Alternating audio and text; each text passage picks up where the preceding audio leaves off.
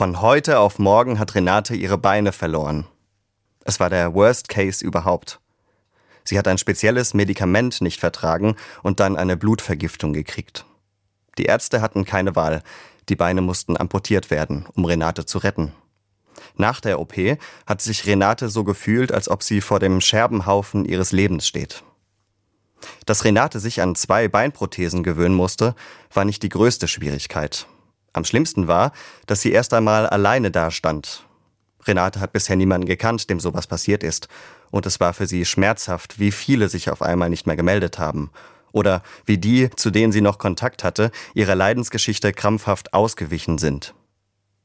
Aber irgendwann hat Renate den Spieß rumgedreht, um 180 Grad.